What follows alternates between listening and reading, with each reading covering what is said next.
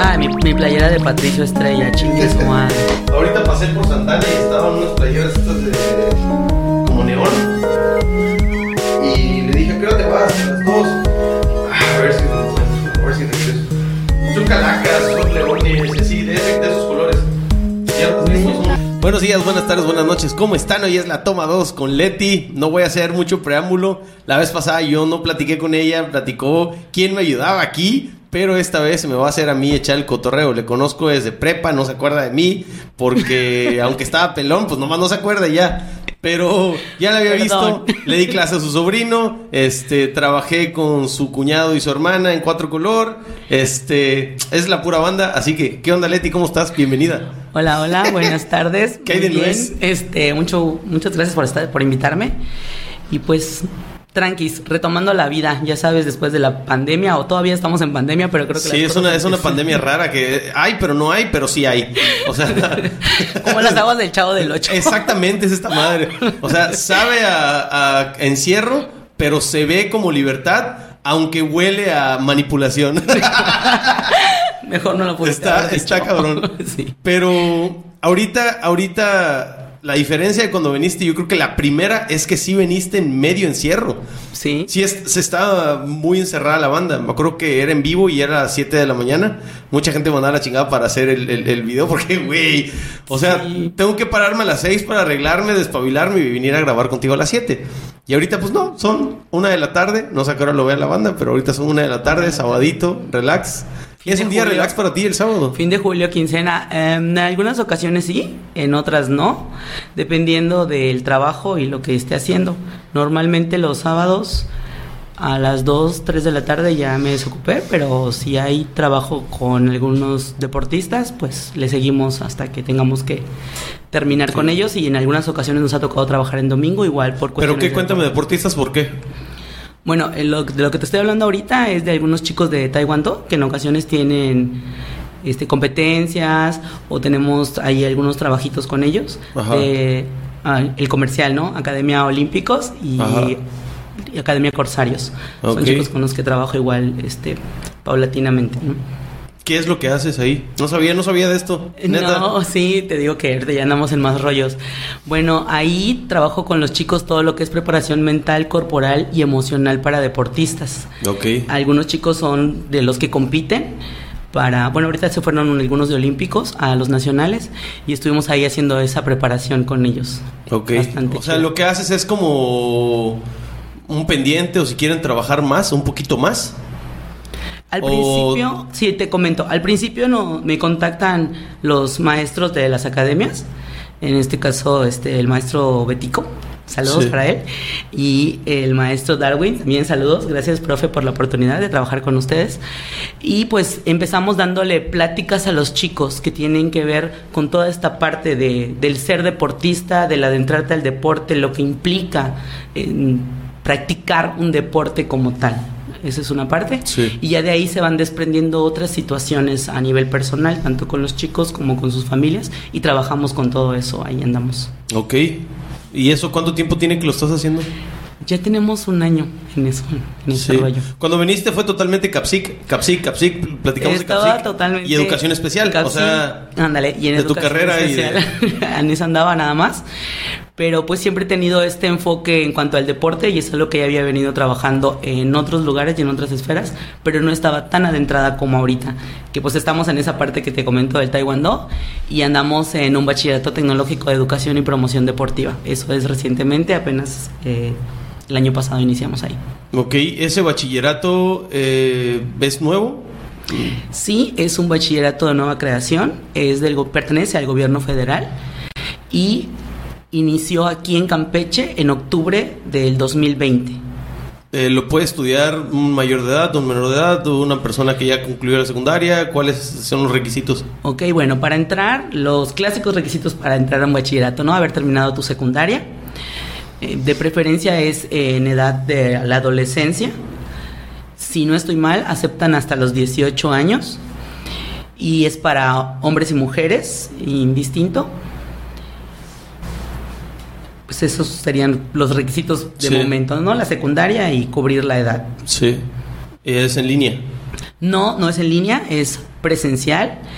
Igual iniciamos en pues parte de pandemia, ¿no? Pero iniciamos de manera presencial porque como te comenté al principio, como es un bachillerato de promoción deportiva, combinamos lo que es la parte académica con la parte deportiva. Sí. Los jóvenes que ingresan tienen la oportunidad de egresar como técnicos, especialistas, entrenadores en béisbol. Ok.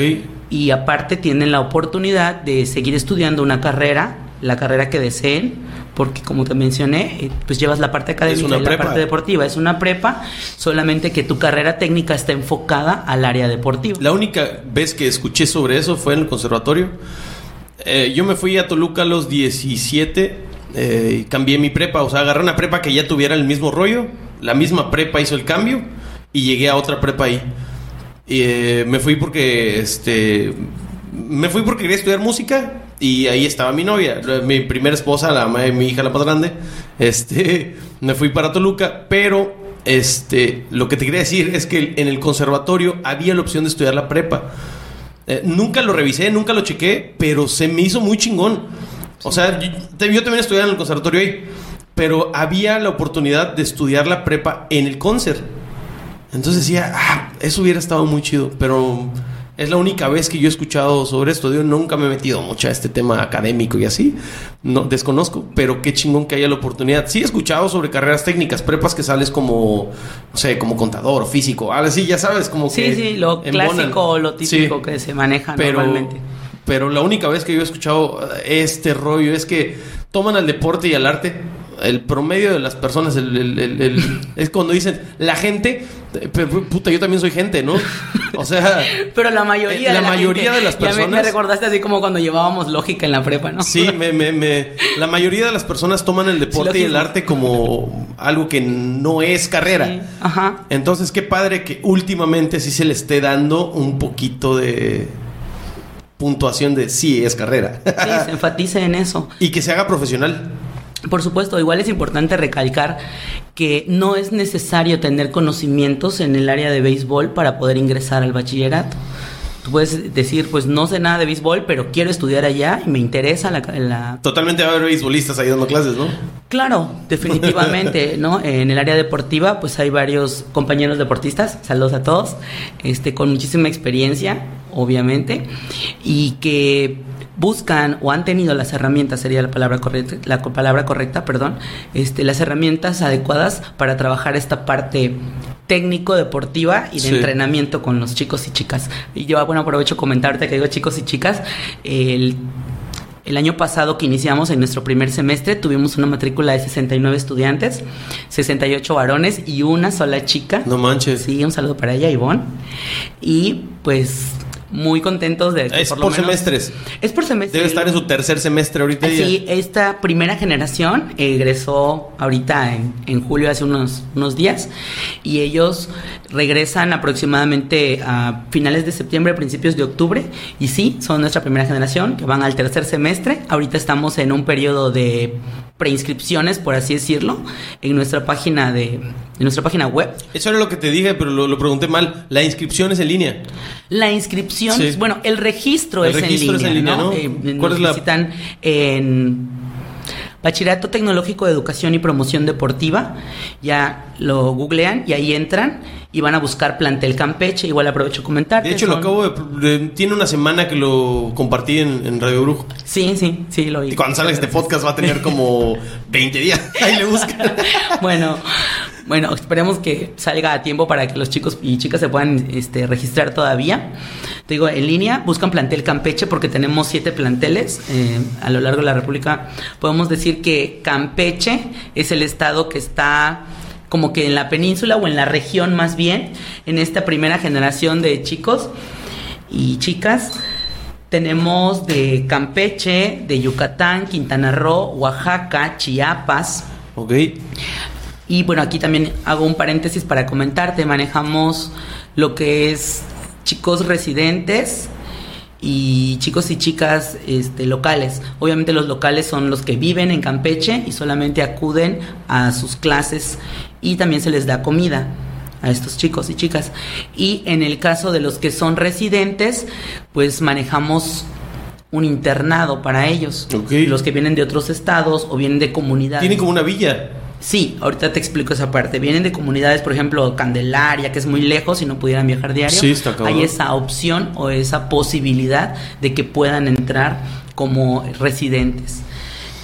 Me preguntaste algo, ahorita se me fue la onda. Este, no, lo de línea, lo de estudiar en línea. Eso fue la Ay, ahorita primera pregunta. algo, pero no recuerdo. Ahorita te explico esa parte. Ah, lo de las villas. Ah, las villas. Bueno, sí, eso es algo igual importante. Iniciamos y no habían, no había terminado todavía nuestras instalaciones. De hecho, están todavía en proceso. Estamos en espera de. ¿Mejora o proceso de, de que se aperturen? En proceso de que se aperturen. Ok. Están trabajando en ellas. Bueno, ¿cómo trabajamos este primer y segundo semestre? Trabajamos en el. Se quedaban en mi casa. Había 18 morros ahí. Ándale, fácil. No, no, no, ¿cómo crees? Nos prestaron eh, instalaciones por el CBTS número 9. Ok. Ahí estuvimos trabajando lo que es la parte académica. La parte deportiva se trabajó entre Leandro Domínguez y el gimnasio del Nelson Barrera. Ok. Entonces, entre esas partes era el, el movimiento donde oscilaban los chicos y la parte del internado o dormitorios nos prestaron igual instalaciones en las villas de alto rendimiento del CEDAR. Ya. Entonces, Entonces es- aquí lo que están construyendo es todo un plantel educativo y deportivo para darle matarile a, al- como debe de ser, ¿no? Claro, bueno. Como debe de ser. Exactamente. Bueno, el plantel, eh, muy padre por cierto, ya lo han de haber visto por allá. En el Nelson Barrera Romellón está ubicado. Y pues no tenemos ahorita una fecha exacta de entrega. Estamos apostándole y muy emocionados porque parece ser que vamos a iniciar este próximo ciclo escolar ya con las instalaciones pues que nos corresponden. Ok. Y eso es lo que estamos checando ahorita. Chingo de sorpresa que me estoy llevando con todo lo que me estás platicando. Oye, querías platicarme algo. Hace rato me ibas a leer algo de tu celo, algo así. Creo que era sobre eso, ¿no? Ajá. ¿Qué era lo, lo, lo que me ibas a decir? Sí, mira. ¿Cuál era el chisme?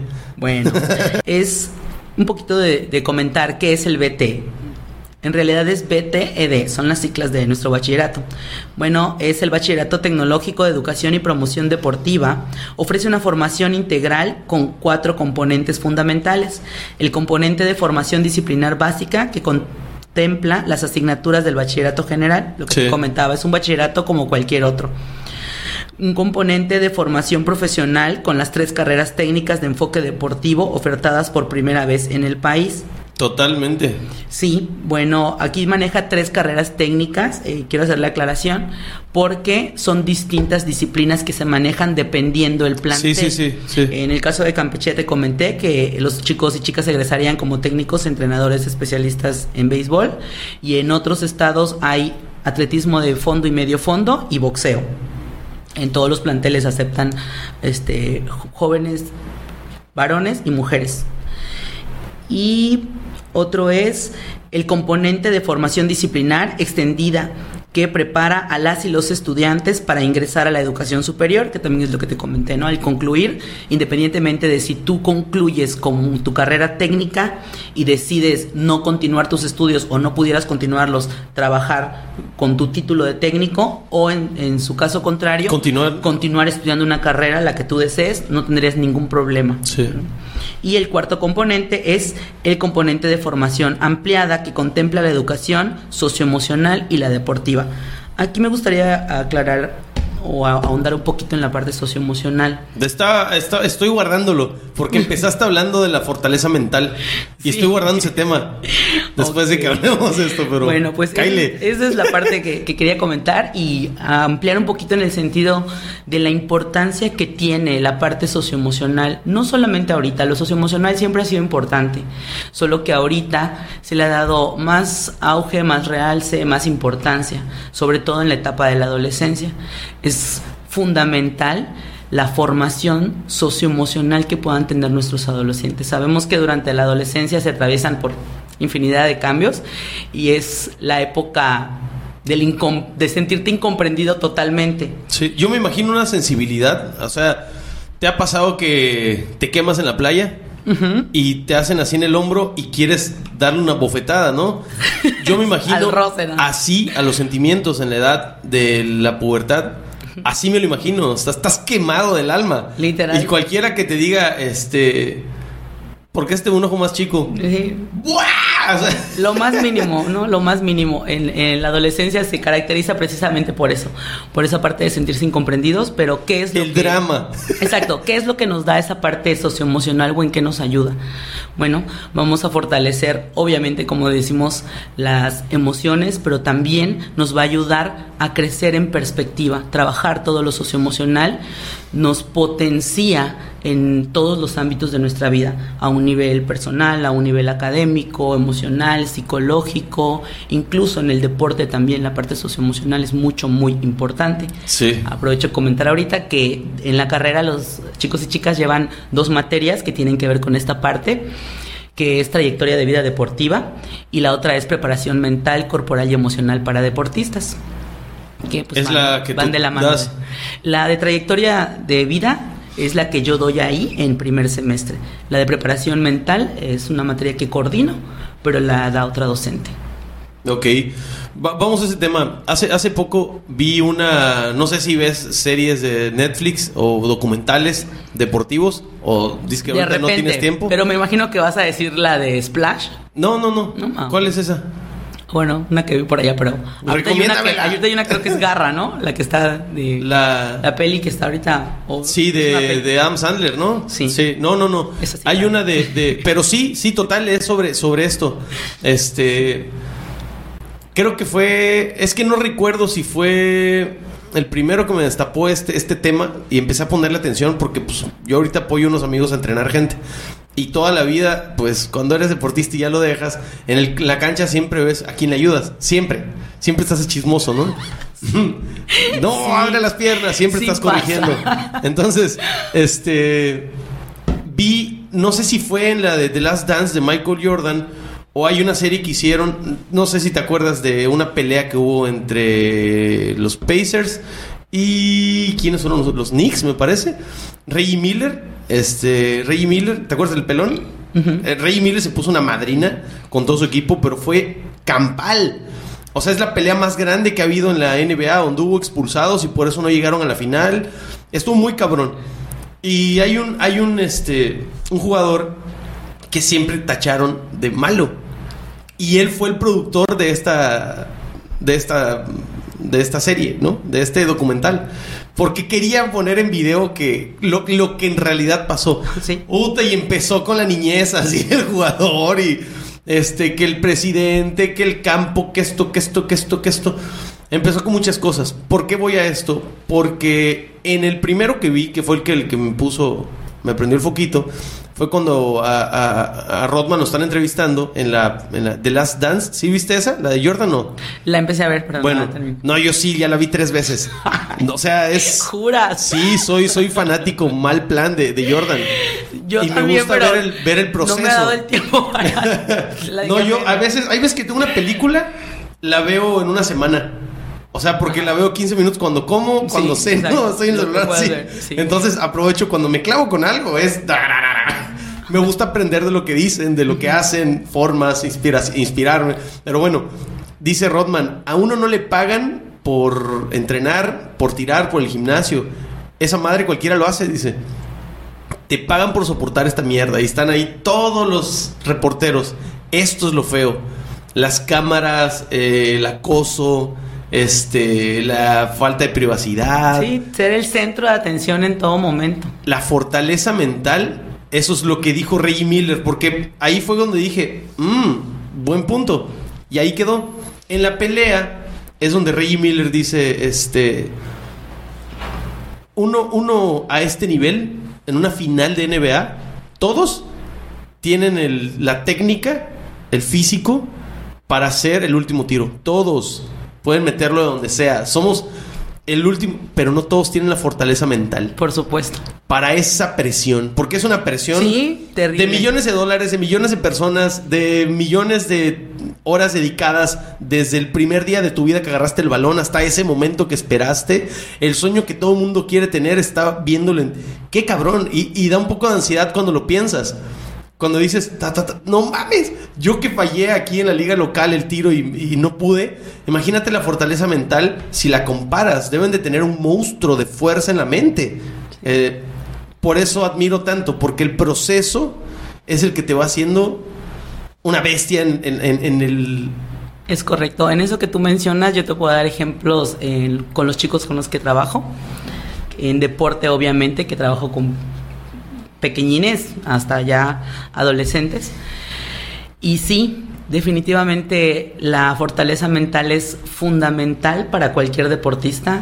Yo incluso me he atrevido a decirle a, a mis deportistas que es principal, primordial e incluso más importante que la fuerza, la fortaleza o las habilidades, el talento nato que puedas tener como deportista y viceversa. Y un ejemplo muy claro de eso es que hay jóvenes muy talentosos.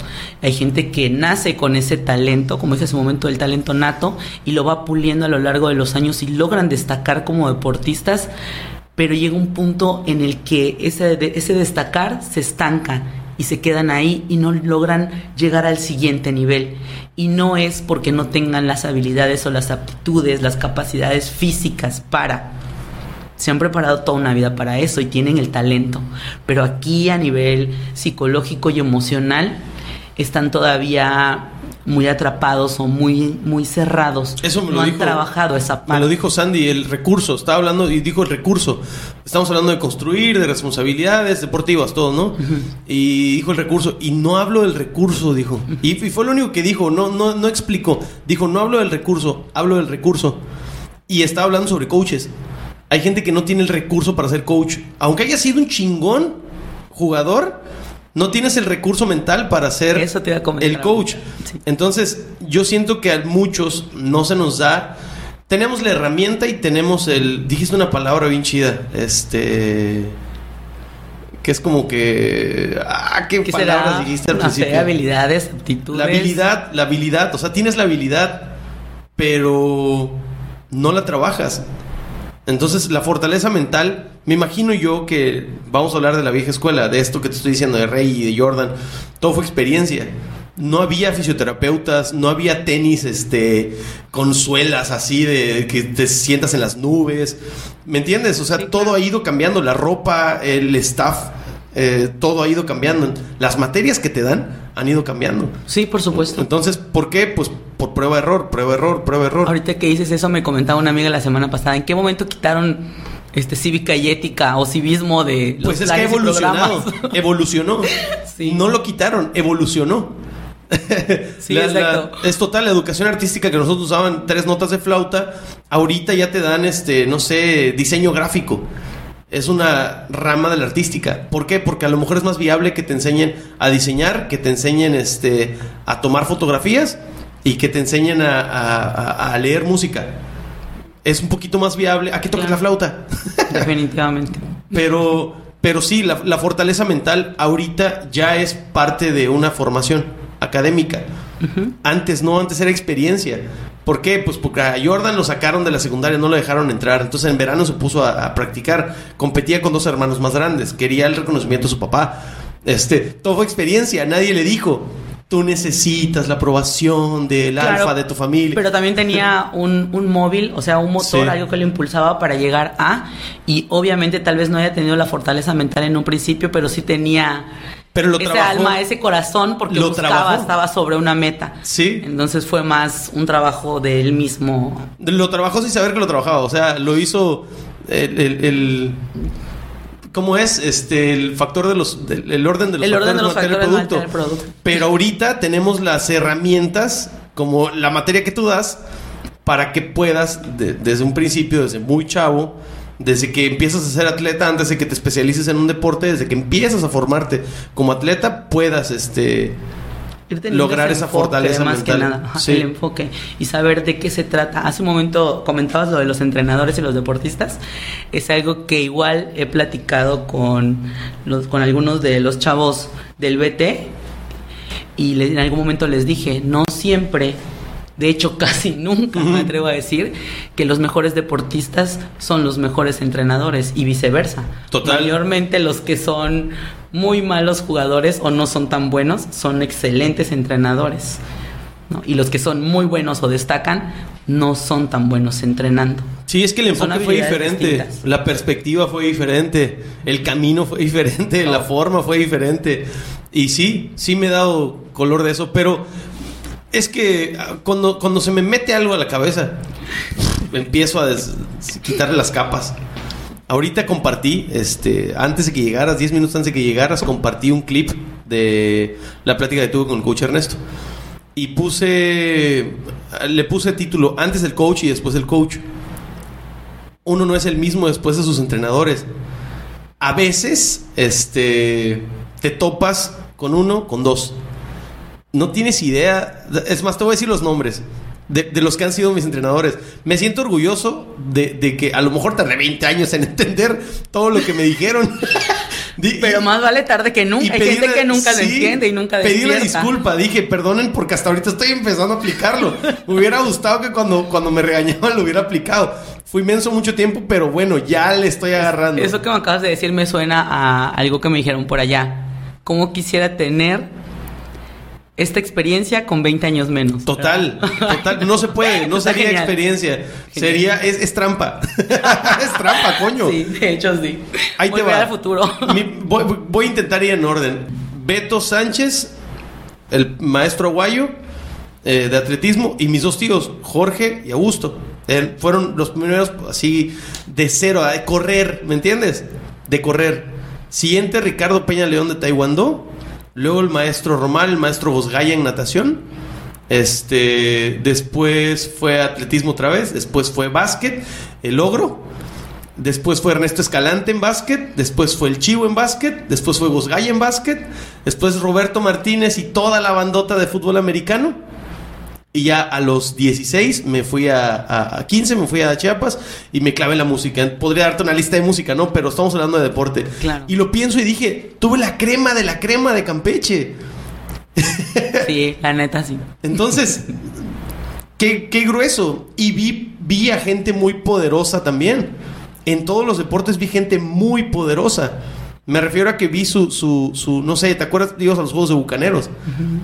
Decías, ay, cabrón como dicen, hay talento, falta apoyarlo. Sí, estaba grueso, estaba grueso. Entonces, si yo no hubiera conocido esas personas, si yo no hubiera tenido, es lo que dijo el coach Ernesto, ese punto en mi vida, ese punto en la línea de mi tiempo, tal vez no me hubiera hecho eso eco que hasta ahorita estoy así. ¡Ah! ¿Qué razón tenía mi coach? bueno, eso que tú estás mencionando ahorita sale a colación con el tema que te dije en cuanto a la preparación mental, corporal y emocional para deportistas cuando trabajo con los chicos, tratamos, o bueno, yo trato de tocar mucho ese tema. ¿Cómo es que llegaste aquí? ¿Cómo es que estás en este punto o en este momento de tu vida? ¿Quiénes son las personas que han intervenido de alguna manera o que te han acompañado en este proceso? Y cuando haces esa pregunta a, los deportistas, nunca, nunca se olvidan de mencionar, como cuando hablas de la escuela, ¿no? Tu mejor maestro, tu peor maestro enseguida dice, no, pues el coach que marcó mi vida es fulano de tal, yo a esta persona le aprendí esto, le aprendí lo otro, pero eso nada más pasa cuando estamos en ese trabajo precisamente de la preparación para deportistas. Perdón si se me olvidó algún coach.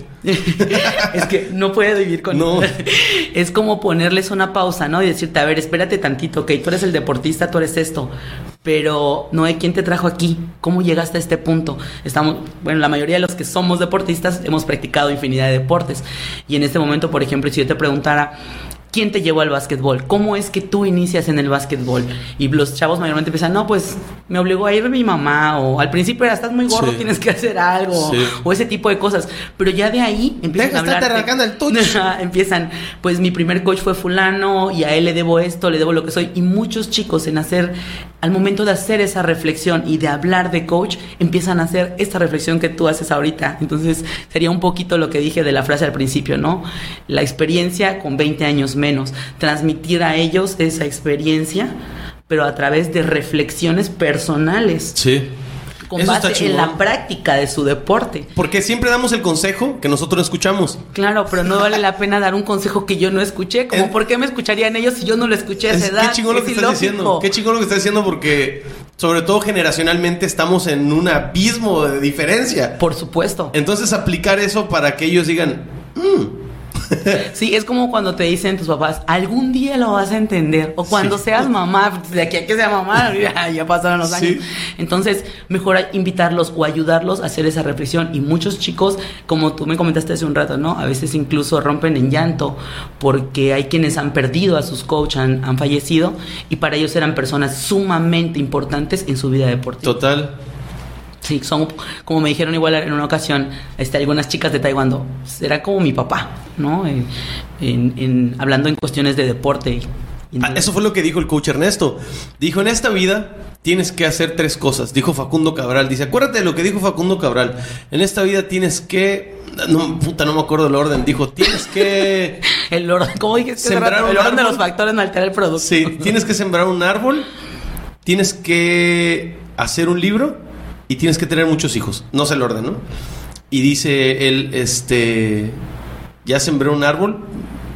¿Qué fue lo que dijo con el árbol? No me acuerdo qué fue lo que dijo con el árbol. Pero bueno, lo importante es que dice, escribió un libro ahorita para una, un registro que hizo de la liga, de la federación, de no sé qué. Hizo una tesina para esto. Este, me costó mucho, dice, porque tengo que hacer registro, fotos. y tengo muchos hijos basquetbolistas.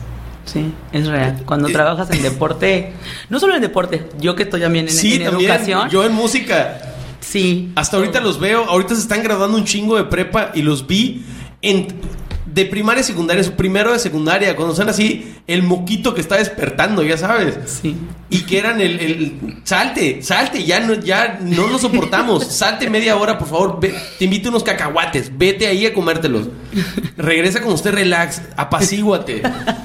Y ahorita, Gobiérnate. Soségate. Aplácate, decía una vecina. Esta es muy buena. ¿Te aclimatas o te aclimatas?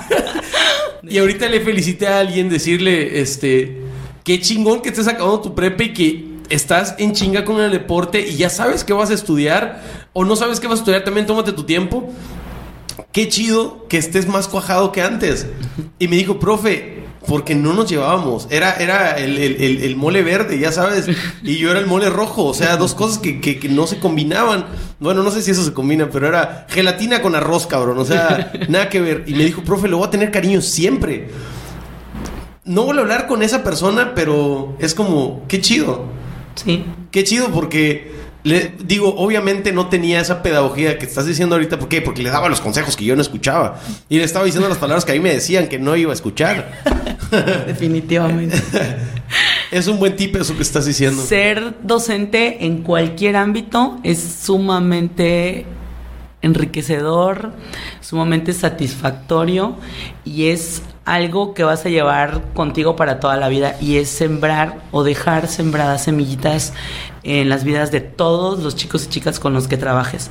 Y a veces tú piensas que no dejaste nada o no dejaste ninguna huella en alguna persona y te topas de repente jóvenes que te saludan y a veces personas adultas que, que no te hablaron, que nunca te dijeron nada y resulta que les alteraste el camino. Sí, exactamente, que lo que tú sembraste ahí quedó y prevalece.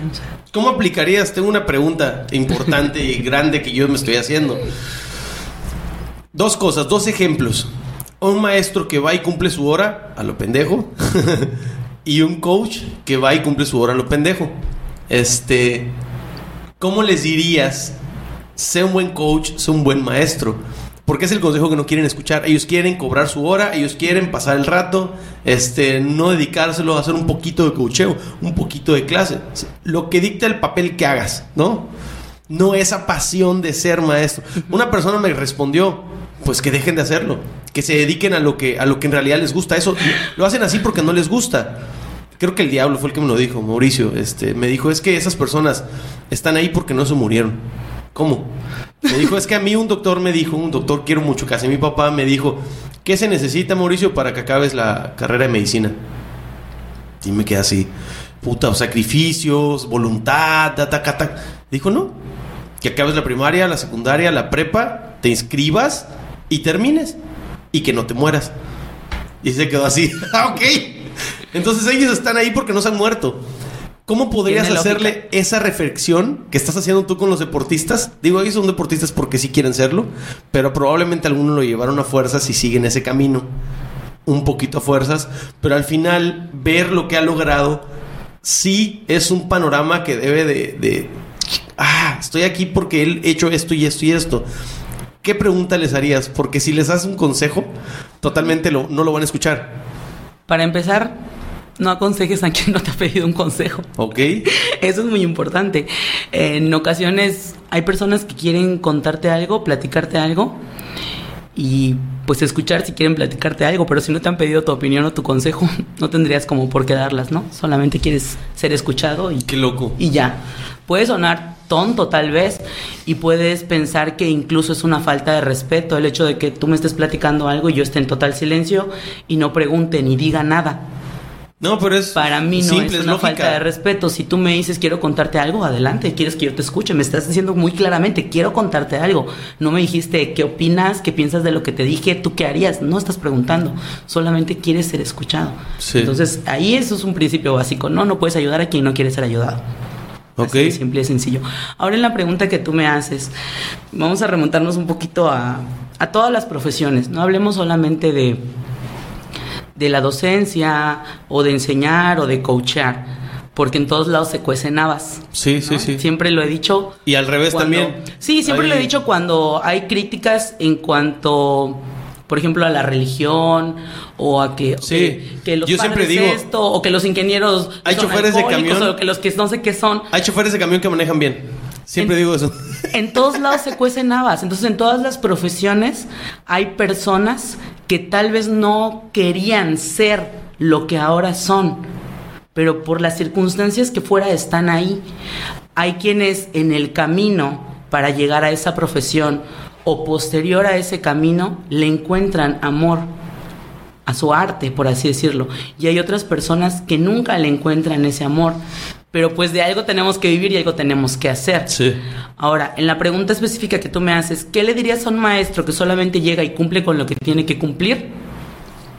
Honestamente no le diría nada. Si llega y cumple con lo que tiene que cumplir, si él tiene que enseñar esto y así lo programó y lo enseñó, está cumpliendo con su trabajo.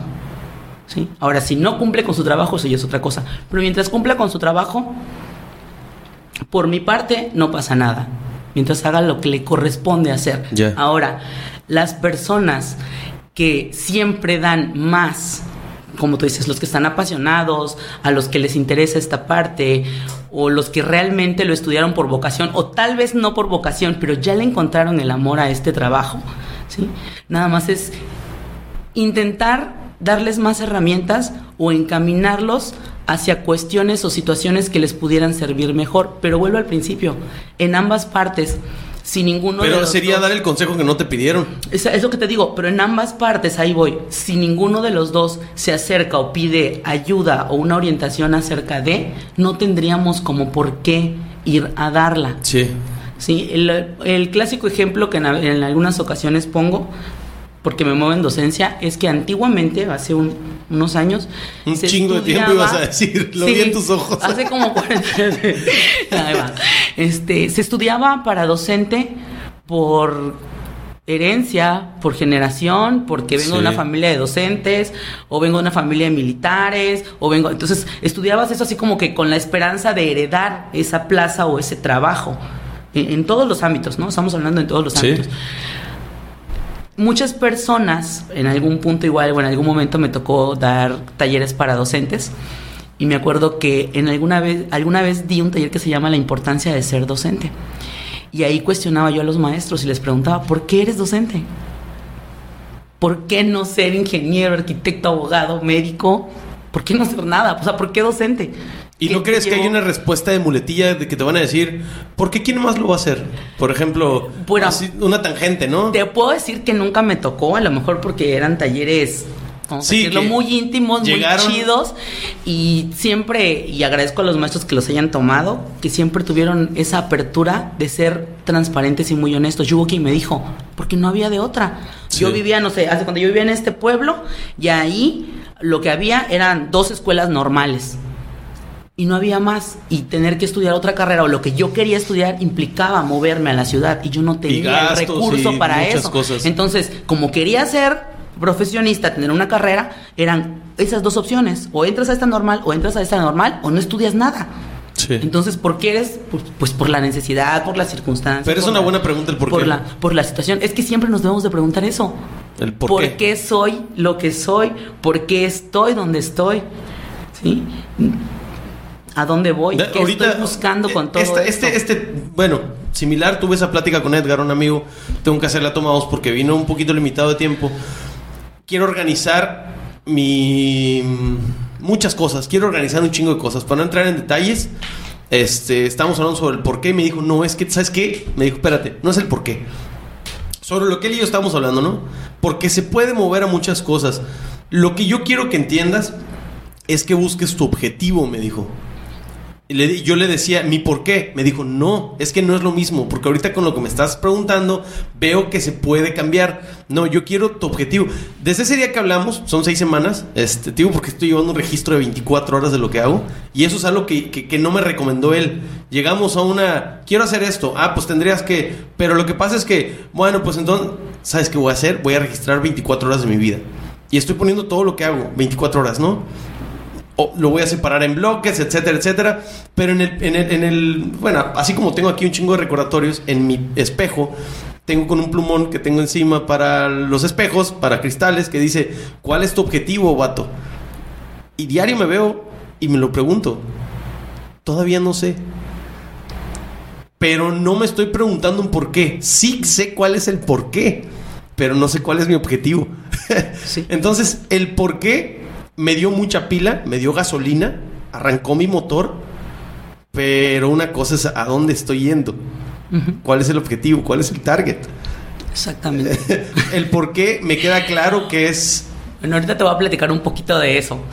Pero ya con, terminando con la pregunta que me hiciste, ¿qué le ofrecería a los maestros o a todo aquel que se dedique a enseñar o al que no encuentra un motivo o una satisfacción en el empleo en el que se desarrolle, cual fuera, precisamente es ese, sentarte, hacer una pausa en tu práctica profesional y preguntarte por qué estás aquí, qué te trajo aquí, cómo es que llegaste hasta aquí, qué es lo que tú pretendes o buscas a futuro. Es lo mismo que decía hace un rato, si alguien no te pide un consejo, aunque esté haciendo las cosas mal, no quiere tu consejo, pero Tú puedes, sin embargo, invitarlo a reflexionar acerca de nunca, lo dijimos hace un momento con los adolescentes, que yo venga y te repita los consejos que me, dijo mi mamá, mi abuelita, mi tía, mi primo, el vecino, mi maestro te van a funcionar, recuérdalo, fuiste adolescente y te lo decían y acuérdate lo que pasaba por tu cabeza en ese momento. Lo mismo piensan los chicos ahora. Un ruido que evitaba escuchar lo que me estaban diciendo. Te disociabas. Sí, estática. Va, o sea, estoy en otro lado y tú sigues diciéndome lo que me estás diciendo y, y es así como que estás y en tu cabeza estás en otro rollo, ¿no? Exacto. Ahorita sería, My name is Chiqui. no sé qué es eso. No, ayudando por ahí en el TikTok, me lo topé una vez y se me clavó mucho en la mente y de repente me pasaba que me, me pasa. Que en nuestra época sería, ah, ring, ting, ting, ting. Ah, ting, ting. Definitivamente. Entonces, ¿qué sería más invitarlo a reflexionar, por ejemplo? Si tú y yo estamos platicando y tú me empiezas a decir lo que me decías hace un momento, que no tienes las herramientas o que en algún momento no entendías lo que tu coach o tu entrenador te... O un familiar, un amigo. O te enseñaba, entonces yo me doy cuenta, ¿no? Por dónde va la situación, cuestionarte. Siempre la mejor forma de llegar a una solución, a un objetivo, a una reflexión, a una introspección incluso, es cuestionarte. Ahorita me dijiste, ¿Cuál es tu propósito? ¿Cuál es tu objetivo? Si me pregunto, vamos a, este, ¿cómo? ¿Cuándo? ¿Dónde? ¿Por qué? ¿Para qué? ¿Para quién? ¿Con qué motivo? ¿Con qué razón? ¿A dónde voy? ¿De dónde vengo? ¿Quién soy? ¿Qué estoy buscando? Siempre el cuestionamiento nos va a ayudar a reflexionar, a crecer, a mejorar. Siempre, siempre. ¿Tú cómo lo aplicas contigo misma? Esa parte, cuestionándome constantemente. Pero es un hábito que tienes, o sea. Sí, sí es un hábito. Lo escribes, es un diálogo interno. En ocasiones eh, me gusta escribir. En la mayoría de las ocasiones me gusta escribir. Siempre soy de escribir. Lo que no escribo lo tengo constantemente presente. Ya es. Este sí. Habitual. Aquí muy muy presente siempre. En las cosas en las que considero que estoy fallando o en las que pudiera mejorar. Son cosas que tengo muy presentes y en todo momento trato de emplear esas herramientas o de ir mejorando de acuerdo a lo que yo vaya viviendo o a lo que vaya haciendo. Ok. Ahorita mencionábamos esa parte de, de esas preguntitas. Es algo que yo trabajo en, en la materia de trayectoria de vida deportiva la trabajo con los jóvenes. Obviamente estamos hablando de trayectoria de vida deportiva, pero para que yo pueda hablar de una trayectoria de vida deportiva, primero tengo que hablar de una trayectoria de vida a un nivel personal. Y también tendría que hablar de una trayectoria de vida académica en esta situación porque pues estamos hablando de un bachillerato integral. Y ahí trabajamos parte de esto, parte de conocerte. Yo inicio siempre esa materia hablando de a un nivel personal y de ahí vamos desprendiendo otras ramas, como sería la parte académica y la parte deportiva, que son súper importantes. Pero no puedo hablar de otras cosas si primero no hablo de mí, lo que acabamos de decir ahorita. ¿Quién soy? ¿De dónde vengo? ¿A dónde voy? ¿Me conozco? ¿Qué me llevó hasta aquí? ¿Cómo llegué a este punto? Y lo que decíamos igual, la mayoría de los que somos deportistas no iniciamos en un deporte. Ya pasamos como por dos, tres, seis deportes y a veces estamos en todos. ¿Por qué? Porque pues nos gustan. Ahorita me decías que jugaste un tipo americano y ahorita como que le, volviste a agarrar el amor, nunca se lo perdiste. sí, total, no, no, total. De hecho, yo, yo me, me, enamoré de ese deporte. Amaba el básquetbol, pero cuando jugué americano me explotó la vida. O sea, era ese poquito que me faltaba para amarlo. Pero me cambié de ciudad y donde llegué no me gustó lo que había en la selección de básquet y no había fútbol americano. Este, encontré la música, te soy honesto, hasta la fecha pondero las cosas este, no sé a qué me hubiera dedicado. No sé. O sea. No sé, no sé. Ahorita, ahorita, ahorita amo lo que hago. Totalmente amo el arte. Pero si me pudiera poner 15 años atrás, no sé qué escogería. O sea, probablemente hiciera las dos. A full. Este, amo las dos cosas. Amo mucho el deporte y amo mucho el arte. Cabrón. Siento que es lo único real y en esta vida. Que todo lo que hacemos, cualquier profesión, este, que hagamos es arte. Cualquiera tiene arte. El arte está en todo. Y, y ya yendo al modo romántico deportivo, pues el deporte está en todo lo que haces, ¿no? En levantarse y estirar, en echarse un pedo, o sea. Definitivamente, todo es deporte. Todo es deporte, todo es físico. Entonces, este. Pero bueno, ya es así como que una introspección que he hecho yo de por qué me dedico a esto, ¿no? Este, porque estamos hablando de eso. porque estábamos hablando precisamente de, de, esa parte de conocerse, ¿no? A nivel personal. Sí. Antes de, bueno, esto te va a llevar a saber cuáles son tus motivos, tu propósito en la vida, qué es lo que estás buscando. Decías, el por qué lo sé sí, definitivamente, si yo te preguntara, ¿por qué estás aquí? Pues porque me gusta, o porque amo la música, amo esto, amo hacer los podcasts, platicar con la gente, me gusta el chisme, ¿no? Ok, sí, pero ¿cuál es el propósito de Ahorita que estás, hace cinco minutos que estábamos hablando, eh, tengo unas preguntas que he hecho muy, muy, muy, muy, muy frecuentemente. Y no solo a las personas que vienen que hago la misma pregunta, sino a mí mismo. Y cuando lo escucho, vuelvo a, agarro otra perspectiva de lo que escuché, porque ahorita tengo un modo, mi persona, cuando estoy editando tengo otro, o es otra hora, y entonces escucho cosas que no había escuchado, o las escucho de otra forma. Y me encanta eso, eso me gusta mucho. Pero hay, hay cosas que se me van resolviendo. Lo que hago con estos podcasts son intentos de aprender, de mejorar, de crecer. Y me has resuelto muchas preguntas que tiene 10, 15 capítulos que he hecho y no es que la persona que haya venido no me las haya resuelto o haya intentado o a lo mejor se me dio la... pero escuché las cosas que tenía que escuchar hoy con dos o tres cosas bien cabronas, bien cabronas y no te hace a ti más especial ni te ponen más nivel ni a los demás les baja, me explico. Solamente es que me doy cuenta que la persistencia logra eso, que encuentras eso este que estabas buscando. Ahora la parte donde mi compa Edgar me dice, el objetivo es que vas a saber buscar. Vas a saber dónde buscar cuando tienes un objetivo. Cuando no sabes cuál es el objetivo, solamente te enfocas en el por qué. Vas a llegar, pero puedes haber perdido 15 capítulos. Si, si, yo dijera, ok, este, fortaleza mental, eh, no sé qué, eh, tengo que ir con una psicóloga del deporte. Lo hubiera pensado. Pero no, dije voy a ir con deportistas, voy a ir con entrenadores, voy a ir con un psicólogo. Pero era más fácil si hubiera sabido el objetivo de mi pregunta ir con un deportista psicólogo. Me explico. A veces el hacerte las preguntas, a lo mejor vas a perder tiempo haciéndote la pregunta. pero vas a ganar tiempo en el proceso que ibas a llevar si no te hubieras hecho esa pregunta. sí, y te ayuda también a conocerte y a crecer como persona. O sea, cuestionarte constantemente ayuda. Tenemos la maña de cuestionar a todo el mundo menos de cuestionarnos a nosotros. Sí. Te cuestionas desde que eres pequeñito, o sea, no agarres no te subas ahí porque te vas a caer. Ajá, ¿y por qué no? Sí. ¿Y si no me caigo? sí. Este, pero yo sí sé subirme. Entonces, ese tipo de cuestiones. Luego vas creciendo y, no sé, vete por las tortillas. ¿Y por qué yo? Sí. O trapea aquí. ¿Y por qué yo? Recoge eso si yo no lo tiré. ¿Y por qué lo voy a levantar y, yo? y, la peor respuesta es no me contestes, no hagas preguntas porque yo lo digo, porque soy tu madre, porque aquí mando yo. Ese es un tema que me encanta. No, sí, o sea, está cabrón. Y ahorita esta generación se está haciendo muchas preguntas y está haciendo mucho ruido porque ya no le gusta esa educación. Bueno, es como, coño, vamos a ponernos en la misma balanza. Yo tengo curiosidad, acepta que tú tampoco lo sabes todo y vamos a llegar, por favor, de la mano a una solución. Esa parte tiene que ver, y voy a, comentar un poquito, con lo, con lo socioemocional tiene muchísimo que ver con lo socioemocional. Venimos, bueno, tú y yo sí venimos de esa cultura y esa generación en la que nos tocó ser educados de que haz esto y por qué, porque yo lo digo, o porque soy tu madre y ya. No, porque yo te lo ordené, porque vives en mi casa, porque me da la gana, porque yo te mantengo. Entonces vienes de, Porque así me lo enseñaron, no sé por qué tienes que hacerlo. O sea, no Esa es la respuesta real. Es la, sí, pero y realmente te voy a decir, no es la respuesta real esa, solo que no estamos acostumbrados a tener que explicarle a nuestros hijos, a nuestros adolescentes, a nuestros estudiantes. Porque es inferior, según. Inferior, por así decirlo. El porqué de las cosas o de las situaciones. Es algo que platicaba yo hace unos días con unos amigos.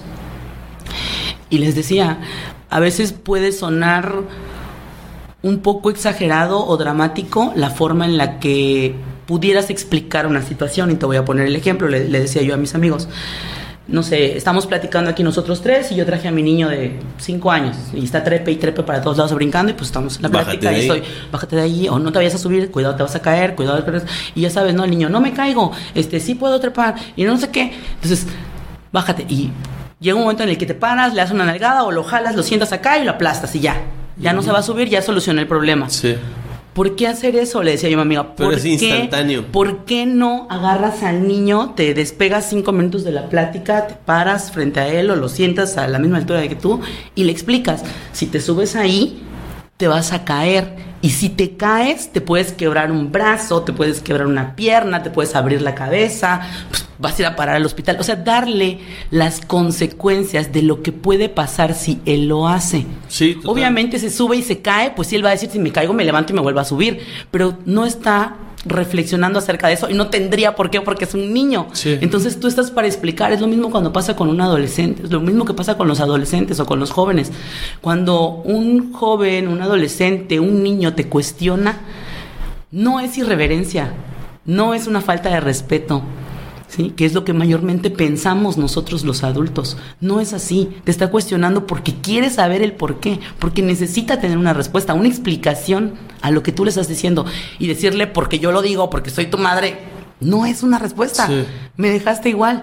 Entonces yo tendría que decirte o explicarte cuáles son los motivos o las razones o la situación de, como cuando te digo, levántame eso o trapéame ahí, porque yo si yo no lo tiré, bueno, es que en esta casa somos un equipo, en esta casa somos un equipo, entonces yo no ensucio tu ropa, pero yo la lavo. Sí. ¿No? Porque a mí me corresponde lavar la ropa, pero a ti te corresponde apoyar con los trastes y a ti te corresponde, ¿por qué esto es un trabajo en equipo? Porque somos una familia. Entonces imagínate que yo como mamá te dijera, pues yo no voy a cocinar para todos porque nada más como yo con mi boca para mí, me alimento y ya, los demás que vean cómo comen. Y pues no voy a lavar toda la ropa tampoco porque no la ensucio yo y esta cuchara tampoco, porque entonces no vamos a llegar a nada.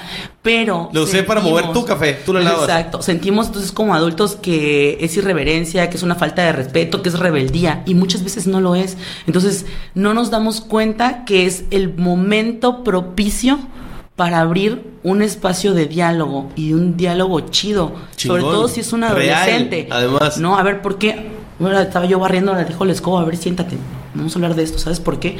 Por esto y esto y esto. Y todo tiene una explicación y un porqué Pero no sabes decir porque yo lo digo, porque a mí me da Sí. la gana, o porque si no lo haces no sales, o no te doy dinero, o no te compro. Entonces, no hablaste estamos de dos, encaminando bien. hablaste de dos cosas que, que, que sí entendí y todo me queda claro totalmente. Imagino que a quien escuchó esto también.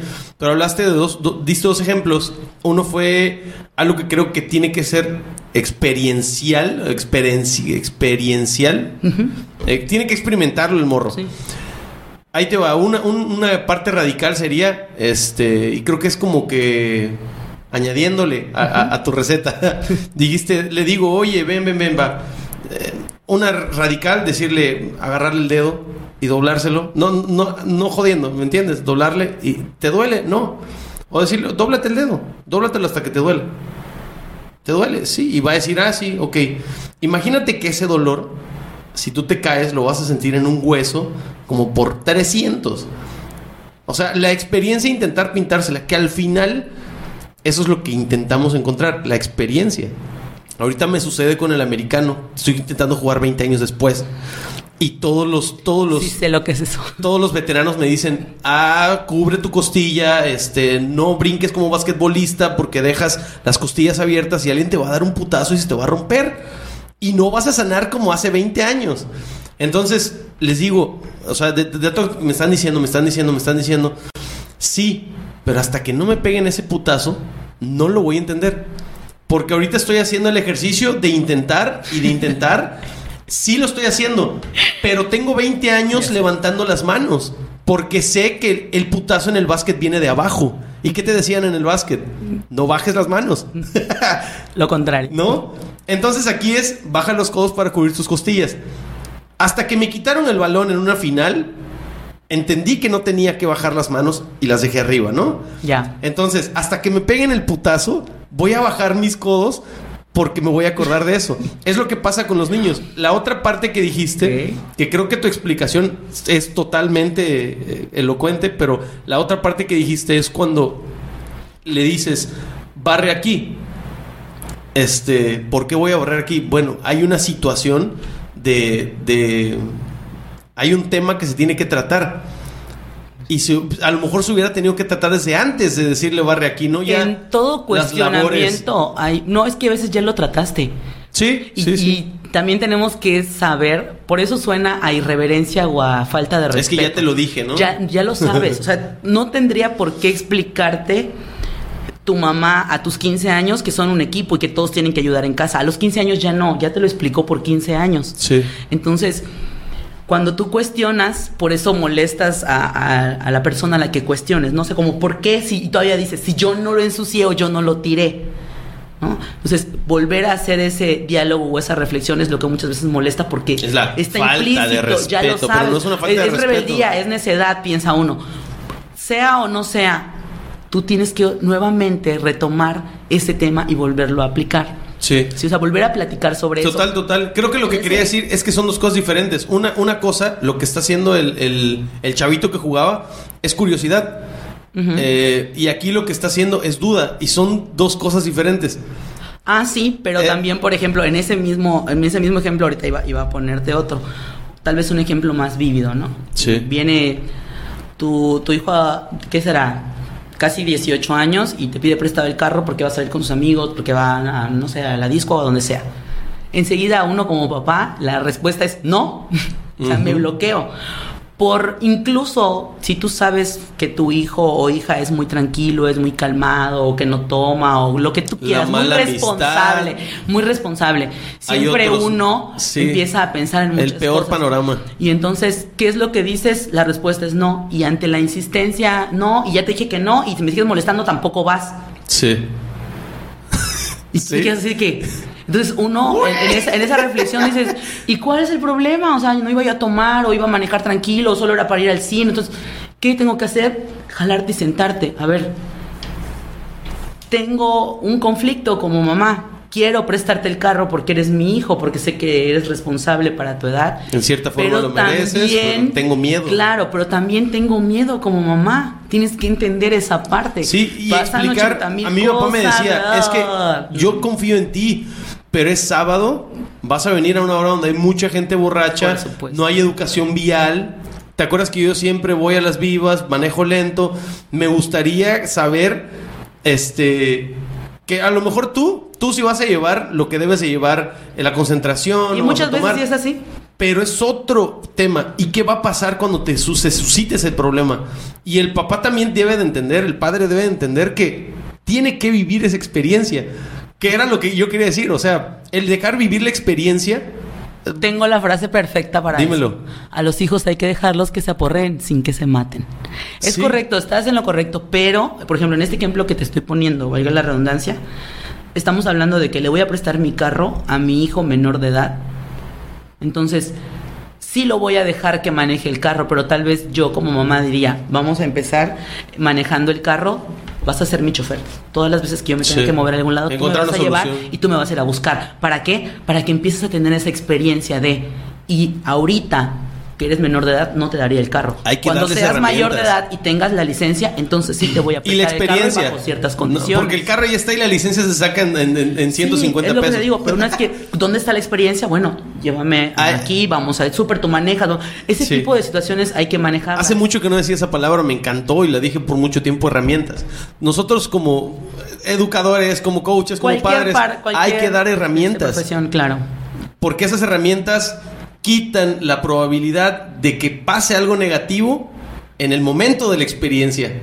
Minimizan el riesgo al, al haberla ido. Que siempre puede haber un panorama masculé, este, Sí. feo, horrible, pero pues dale un poquito O de si no herramientas. fue tan grave, este, pues también aprender de que pudo haber sido Sí. ¿no? este más catastrófico. Herramientas, herramientas. Siempre, herramientas. Bueno, en educación se maneja como habilidades para la vida y es parte de la formación socioemocional, lo que trabajamos en BT que te comentaba. Y quiero rescatar algo de lo que dijiste cuando me ponías el ejemplo del dedo. Sí. A eso tiene que ver con, con el aprendizaje. No todos aprendemos igual. Yo puedo decirte, ¿sabes qué, Noé? Está hirviendo el café. No te lo vayas a tomar, te lo acabo de servir, pero está muy, muy hirviendo. De ti va a depender si lo tomas o no lo tomas. ¿no? Perdón, Vas a es decir, que ah, yo. me acordé tengo-". de Santa Claus cuando vino a platicar, se quemó con... Entonces tú puedes decir, no, pues yo tengo mucha tolerancia a las cosas calientes. Y te lo Sí. bebes y te quemas o no te quemas. Bueno, esa es una. ¿A qué me, a qué me refiero o a qué quiero llegar con eso? A un nivel muy personal, yo siempre digo, hay gente que no necesita vivir en carne propia las cosas para aprender de ellas. Y ya muy a título personal, para mí son la gente que está en un nivel superior de inteligencia. Para mí. De ahí hay gente que necesita vivir las cosas y aprende de esas experiencias. Y hay otras personas que viendo o escuchando, en los mismos ejemplos que te puse, vamos a, re- a Sí, remitirlo al ejemplo que tú me decías. Ya me dijeron muchas veces que no baje los brazos porque me van a quebrar una costilla. Y tú me dijiste muy acertadamente, no puedo. Tengo que recibir el golpe para que yo Sí. pueda, escúchalo, tú, tú lo dijiste con otras palabras, pero ¿cómo lo entiendo yo? Sí. Tengo que recibir el golpe para que mi cerebro aprenda que no tengo que levantar los brazos en el, en el americano. Sí, sí. Habrá quien yo le diga, si levantas los brazos te van a quebrar una costilla y no los va a levantar.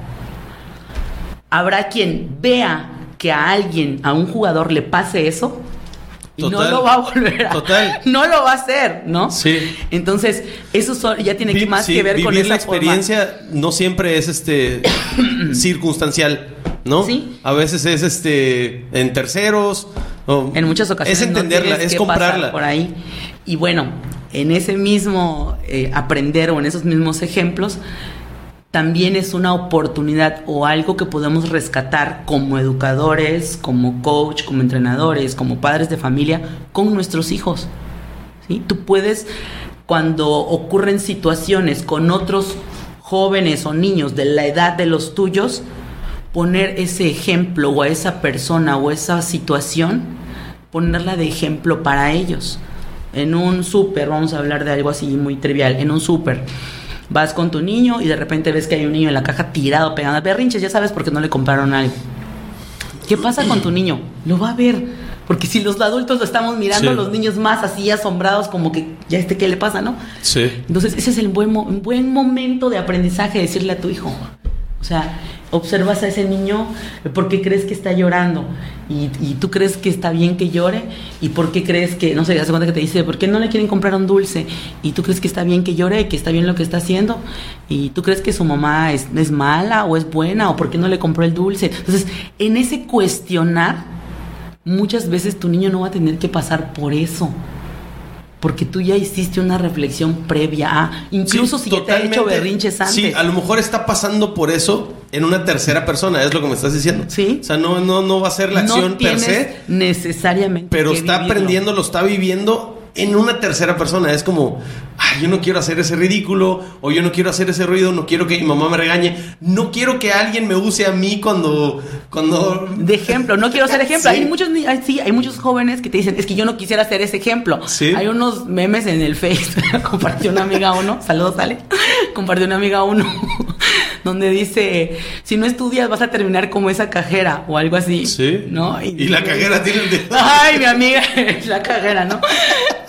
del VIPS. Entonces, es algo así. Entonces, cada quien lo va a tomar desde una perspectiva distinta. Eso, es lo que estamos hablando ahorita, ¿no? De, los estilos o las formas de aprender. Cada quien lo va a tomar de una perspectiva distinta. Habrá quien diga, no, pues, quien sí logre reflexionar y decir, no, pues no está bien hacer berrinche.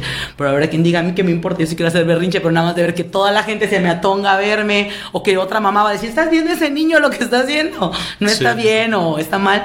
Cualquier comentario. Entonces, desde ahí, cada quien va a ir teniendo un motivo para no hacer las cosas o para hacerlas dependiendo de. Eso también tiene que ver con la parte socioemocional, con las habilidades para la vida. El hecho de las herramientas, las herramientas. El hecho de llegar a la tiendita de la esquina y cuando yo llegue ya no hay tienditas. no, ah, bueno, lo que sea. Decirle, en algunos sí hay tienditas. Frente a mi casa hay una tiendita. Le quedan dos años, Carla. Vecina, no crea eso. No soy yo. El caso es que, o sea, llegas a la tiendita con tu niño y le dices, pide. Pide. Aunque no vayas a comprar unas sabritas, no sé, venimos a comprar un papel de baño. pide el papel de baño. Y pregunta cuánto es y págalo. Y tal vez si es muy pequeñito, de 5 o 6 años, no sabe de cambios, pero págalo. Y, y te van a dar cambio. Entonces, el trabajar eso, tienes no sé, no hablemos de hijos. Tienes 30 años, 40 años y pide una pizza, ay, pídela tú. Y sueles por teléfono y di que ya la quieres. No, pídela tú. No, pues mejor no pedimos. No, ¿No pues te no ha pasado comemos. que sale? Sí, sí. me pasa seguido. Pero no te ha pasado que vas con alguien y dices un nombre para el pedido y se muere. o sea, sí, sí este, vas, este. A nombre de Leti, porfa. ¿Por qué diste ¿Por mi qué nombre? diste mi nombre? Sí. ¿Qué tiene, güey? O sea. Y si es en algún lugar conocido en el que te gritan, fulano, Sí. trágame tierra. Pero eso, o sea, eso es, es, es eso, es eso, es socioemocional, las emociones en sociedad. Es parte de, sí, es parte de, pero es algo que, que se entrena, que se practica, que se trabaja a lo largo de la vida. Y muchas veces Total. pensamos que es cuando seas adulto, cuando tengas 15 años. Ya lo voy a saber hacer. Eso No. es desde que eres Menos lo vas a saber hacer. eres un bebé, se trabaja la parte social. Esa es la parte que te estoy diciendo. Digo, el, el- entendí todo lo que me dijiste de, de, de que lo puedes hacer desde antes de. Solamente que en, en- en el, en la memoria muscular, en el rollo motriz, yo necesito levantar las manos. Entonces, la práctica y práctica y práctica es la que me va a hacer. Lo que pasa es que ahorita no estamos yendo y el que tiene que estar frente de mí, pues casi no va. Entonces. Un saludo para él. Un saludo, cabrón, huevón. Con tus palabras de tú que no estás enfrente de mí, no lo voy a aprender porque yo veo libertad para correr. Y vas. Y voy. Te dejas ir, como dices. Sí, ya en el juego, pues sí veo que hay alguien que no me quiere, que no es mi cuate y no me va a cuidar. Probablemente lo haga, ¿no? Porque ya me lo dijeron. Pero definitivamente el hábito de repetir y repetir siempre pues, te da la... la ya lo... ya- ¿cómo, cómo decir? Ya lo... Ya, ya respondes con eso. Sí. Si ya respondes con eso, como cuando te saluda alguien, este... ¿Qué pedo? O alguien te dice, buenas tardes. Vas a responder muy diferente. Muy diferente. Porque ¿quién te dice, buenas tardes? Incluso antes sin hablar. O sea, desde que ves a la persona y dices, ay, hace- caray, las cosas van por acá. Ya sé. ¿Te sientes chingón? Sí. Es como... ¿No? Es, es- depende de cómo te salude, pero si llegas, te dice... De mierda. Buenos días. ¿Cómo que buenos días? Me estás mentando la madre. Seguro con buenos días. ¿No? Entonces, depende de lo que te ha pasado en la vida, es la manera en la que respondes física y mentalmente. Esa es la educación socioemocional que debemos de dar los que somos guías de cualquier tipo. Hay que fomentar las, la, educación socioemocional en lo que haces al que guías. Pero primero la tienes que trabajar en ti. Total, eso, eso. Primero la tienes que trabajar en ti porque eso es prioridad. dirían por allá un ciego guiando a otro ciego. Sí, total, total. Eso es total. No puedo dar lo que no tengo. No puedo enseñar lo que no sé hacer. y incluso hay gente que sabe hacer muchas cosas, pero tampoco las sabe enseñar. Pues enseñar es todo un arte. Y tiene también que ver con esta parte socioemocional. Lo mismo que decías, herramientas, habilidades para la vida, no es lo mismo, o en el mismo ejemplo que pusimos al principio de deporte. Tú puedes ser un excelente deportista. Sí. Pero ahora transmite ese conocimiento es otra cosa, muy diferente. Sí, eso me lo platicó un cuate, es que muchas veces lo aprendemos en un libro, este, por eso él, fue el que me dijo, no puedes enseñar lo que no puedes hacer, independientemente de que seas el top, ¿no? En el deporte, pero tú no puedes decir, ah, es que cuando tú estires, este, te tiene que doler el isquiotibial. Oiga, coach, a mí me está doliendo la espalda, no, te tiene que doler el isquiotibial. Pero es que me está doliendo la espalda, lo estás haciendo mal te duele ahí lo estás haciendo mal porque no está para allá. Lo que él dice es, ¿alguna vez tú lo has hecho? ¿O solamente lo leíste en el libro que te tiene que doler el isquiotibial? Ajá. Entonces, a lo mejor el libro también puede estar equivocado. O sea, tú has vivido la experiencia de estirarte y decir cuáles partes te pueden doler. Porque la experiencia te va a decir, a ver, ah, es que tienes el talón derecho, no lo tienes asentado. ¿No? Asiéntalo. Ah, sí me duele el isquiotibial. Ahí está porque ya lo hiciste, ¿no? A veces el libro no te lo va a dar. No, es que el libro te va a dar la teoría, pero la práctica, la experiencia, la vivencia. Eso. Vaya la redundancia, la tienes que vivir, lo tienes que experimentar. Creo que ese, era mi, mi punto clave de decirte, hay que vivir la experiencia. No siempre es, me tienen que dar el madrazo, pero sí hay que vivir la experiencia. A veces va a ser en un tercero, a veces va a ser propio. Sí. que, pero por muy inteligente, si lo lees, es como Ok, y cuando lo aplicas, pero no tuviste la experiencia. No, claro. Te lo pueden decir de la manera que sea. a veces lo puedes ver, lo puedes. Eso quema. Este, Oscar Wilde tiene una frase que ahí me, me, quedó este, marcada porque fue antes de Noé y después de Noé, porque hay dos Noés. Uno que era muy pendejo que a los 25 dejó de hacerlo. Bueno, un poquito menos. y él dice: La ventaja. Todos crecemos y cambiamos. La ventaja de jugar con fuego es que uno aprende a quemarse. Y me quedé. Uh". sí. Te vas haciendo, todo chamuscado. Te vas haciendo inmune y tolerante a. sí, es algo así. Como cuando inicias en un deporte, bueno, en el americano, que es un deporte de contacto, de mucho contacto. ¿No? Al principio pues los golpes así como que, ay, y en el verdad día se nos queda dicho, güey, creo que no vuelvo porque ya estoy así medio. Pero llega un punto en el que dices, no, pues ya agarré callo, ya agarré experiencia, ya sé cómo moverme en el campo, ya sé cómo amortiguar los golpes, ¿no? Y todo. Me tengo que preparar de otra manera, tengo que comer distinto. Es parte de. Tengo que descansar más, o sea. Ah, esa ese, parte. ese es el meollo del asunto con los deportistas. El descanso creo que es de lo más complicadito. Sobre todo para los más chavos o los más jóvenes. Sí. Ahorita que tenemos mucha tecnología y todo este rollo, pues los chavos se pierden un poquito en eso. Es que tienen un exceso de energía. Si yo, que soy, que soy este medio eléctrico, a veces son las 12 y yo me despierto a las 6 y digo, ah, puta, quiero ver una serie. Y yo me regaño. Cabrón, duérmete. sé que podría ver hasta las 4 de la mañana. ¿Qué haces despierto a esta hora? Pero no voy a rendir lo que quisiera rendir al día siguiente. no es igual sí lo voy a hacer, sí lo puedo hacer, sí lo puedo lograr, pero ¿qué necesidad? ¿Vale la pena? ¿Qué te va a dar y qué te va a quitar? No, duérmete. Apago todo, prendo el aire así para que me entuma. y ya, bye. Y en cuestiones como en la vida, en cuestiones de deporte también eso tiene mucho que ver. Cuando tú tienes una meta, un propósito, algo a un nivel deportivo o en la vida, sabes que hay pasos pequeños para llegar o alcanzar esa meta o ese propósito. Sobre todo los que muchos no hacen. Entonces, si tú eres deportista, uno de esos pasos, lo debes saber súper bien, pues es dormir, alimentarte. El entrenamiento fantasma, le dicen los españoles. Llevo, desde que me lo, me lo platicó Daniel, Daniel, Daniel Acuña, el, el hijo del, del, maestro Juan Acuña. De las bombas. ¿Te Sí, acuerdas? sí, sí los conozco. Dani, el coach Dano, él fue el que me dijo, los españoles le dicen el entrenamiento fantasma, que es el fisioterapeuta, el psicólogo, el nutriólogo, lo que ningún deportista probablemente haga, bueno, rango medio, medio bajo, ¿no? Porque creemos que se entrene, entrene, entrene, entrene, entrene. ¿No? No todo es campo. Bueno, aprovechando que comentas eso, en BTD, nuestros chicos y chicas cuentan con médico, fisio, psicólogo, Sí, es que se- entrenadores. Está evolucionando, integral. todo está evolucionando y se está dando cuenta de que sí. Acabo de publicar una foto en el equipo de básquet de los madrugadores. Les mando saludos si alguno lo está viendo. Este, un balón de básquet y unos tenis de básquet. Me dolió la mano y me dolió el pie de verlo. O sea, el balón se ve como de 18 kilos y los tenis se ven más duros que mi pared. Ha evolucionado. Sí, totalmente evolucionado. ¿No Definitivamente. te ha pasado que compras unos tenis ahorita y dices, se me acomodó la columna con esta madre?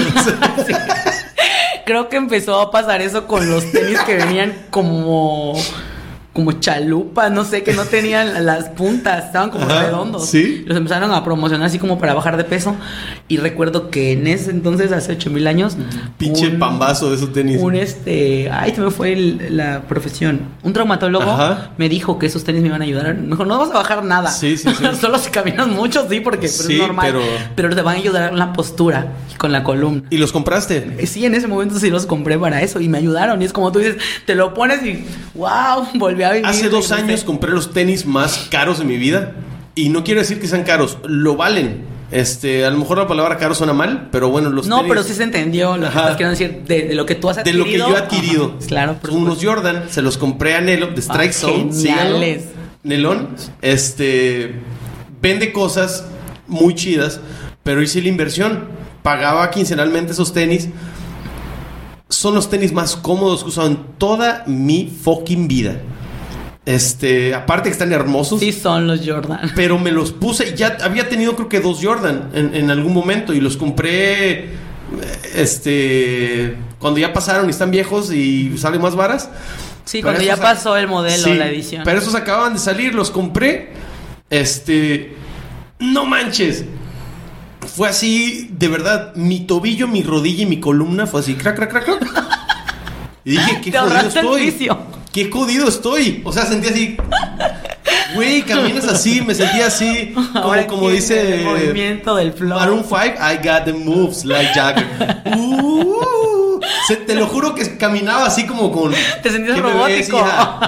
No, al contrario, estaba robótico y me sentía así como rango caminando así. Ya. Chingón.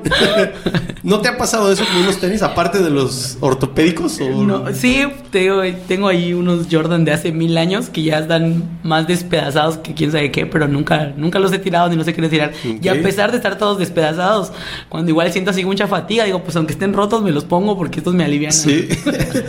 es, es- creo que lo único que yo invierto porque no tengo 50 de estas playeras, no gasto más que, que playeras negras. Eh, los pantalones me los regala mi mamá y las camisas igual. No gasto en ropa, neta. Qué o sea, chido. no gasto en ropa. Voy por los calcetines más varas, este, las truzas más varas, Sí, sí, pero zapatos sí. soy definitivamente. De verdad, o sea, los zapatos son Bueno, tenis. inversión. Yo soy mucho de tenis. Tenis y zapatos y botas y chanclas. Es como, ah, Sí, no puedo caminar con cualquier Está cosa. muy cabrón. Sobre todo si eres muy físico, muy eléctrico. Los zapatos son la, la, la onda. Son la onda. Es una real. inversión que debes de Es hacer. real, fíjate, yo que voy al gym igual trato de llevar zapatos que me acomoden mucho para poder levantar, porque si no, sí, ay. No, y también los zapatos después del entrene. De verdad, o sea, si tú te pones unas zapatillas, te pones unas botas, te pones algo duro después de que entrenaste, te estás rompiendo la madre. Sí. Necesitas esa... esa comodidad, Comodidad. ese, ese relax, es un relax. Está, está, está chido, está chido. Leti, este, te iba a hacer una pregunta que es con la que estoy cerrando todos los podcasts ahorita. Te Claro. agradezco que hayas venido. Este, A ti por la invitación. ¿Qué me podrías decir Radio Brujo, de Radio Brujo? ¿Qué has visto? Y no para que le eches flores, sino para que me lo destruyas, para que me ayudes a ser mejor. Este, ¿qué podcast te ha gustado? ¿Cuál no te ha gustado? ¿Hablo feo? ¿Quieres que me peine de otra forma? Tampoco pidas imposible. Trenza, rey en medio, de Laredo. Ándale. Bueno, primero, muchas felicidades por animarte a hacer este proyecto de los podcasts. Antes de estar en el aire te comentaba que, que es muy chido, pero no tengo así como que el flow para hacerlo, o a lo mejor me da miedo, así que admiro mucho lo que haces. Eh, los podcasts, los que he podido ver en su momento, me han gustado mucho. Me agrada que sean temas muy, muy variados, demasiado variados. Creo que tan variados como las personas, y eso es muy importante. abordar, temas. Sí, abordar todos los temas, no clavarnos con una cosa, darle apertura a otras personas de expresarse. Como igual comentamos en su momento, cada quien emite su opinión propia, valga la redundancia, y no es necesario que los demás encajen o concuerden con ella. Simple y sencillamente es una manera de expresarnos y decir lo que nosotros pensamos. Considero que tu programa es muy chido precisamente por eso, por dar esa apertura, esa libertad de expresarnos y de ser quienes somos, sin máscaras y sin nada. Yo solo felicitarte que te aconsejaría o que te diría de Radio Brujo que no claudiques, que continúes, que considero que tienes el talento para estar aquí y para hacer las cosas como las has hecho hasta ahora. Muy bien. Ok, te invito el 4 de septiembre eh, a la celebración. no sé si te envié el, el, flyer el 4 de septiembre, el domingo 4 de septiembre en el Salón Los Mangos en Fidel, es un amigo Francisco. Ahí voy a tocar con la banda, vamos a echarnos unas cheves, unas hamburguesas. Ya está. Este, están todos invitados el 4 de septiembre. Copiado. Sí, agenda eso, agenda eso. Nada de que a Chuchita la bolsearon. sí, y antes de, de terminar, igual quiero comentar lo de el BT, les repito la información, Bachillerato Tecnológico de Educación y Promoción Deportiva, aquí en Campeche, los chicos y chicas que ingresan, egresan como técnicos especialistas entrenadores en béisbol, cuentan con beca, con alimentación y también tenemos la modalidad de internado para los que son foráneos. Eh, pueden entrar de diferentes estados, estamos aquí a nivel regional en Campeche. Es un bachillerato que combina la parte académica con la parte deportiva y al concluir puedes trabajar como técnico o puedes continuar con tus estudios universitarios, como ese es. Visítenos en la página web, también estamos en TikTok, Instagram, Facebook, Twitter, redes sociales. Estamos ahorita en preregistro, que es totalmente en línea. Pueden entrar ahí, checar la información y checar la información. Cualquier duda, pues allá andamos en, en redes sociales. Ya se la saben. Ahí en BT. Haz un resumen en chinga. Bueno, no un resumen en chinga, pero platícame rápido de Capsic. ¿En qué anda Capsic? Bueno, Capsic, ahorita qué andamos. Andamos de vacaciones. Acaban de salir los chicos apenas antier, el jueves, fue nuestro último día. Ahorita estamos en un periodo de inscripciones y ya saben, pues trabajando con lo que son las terapias. En las terapias pues no hay vacaciones. Seguimos con eso. Seguimos trabajando con chicos con necesidades educativas especiales, con y sin discapacidad, con o sin algún trastorno. Eh, no es exclusivo para chicos que tienen necesidades educativas especiales. Es una pregunta que me hacen muy a menudo. No, no es exclusivo para. Aceptamos a toda la población en edad preescolar hasta preparatoria y pues vamos a estar trabajando ahorita que es un periodo ocasional, nada más los martes de 5 a 7 y los sábados de 9 a 1 por si alguien gusta personarse. Igual estamos en Facebook, si quieren por ahí checar y tenemos nuestro número de WhatsApp para cualquier información, para ampliar lo que deseen. Recuerden que trabajamos con todos los trastornos y discapacidades y tenemos personal altamente calificado para ello. Ya está. Gracias por haber venido, Leti. Gracias a ti por la invitación, la pasé súper chido. Frontuki igual, igual. ya se la sabe, nadie los quiere, pero quiérense a sí mismos. ¡Paz!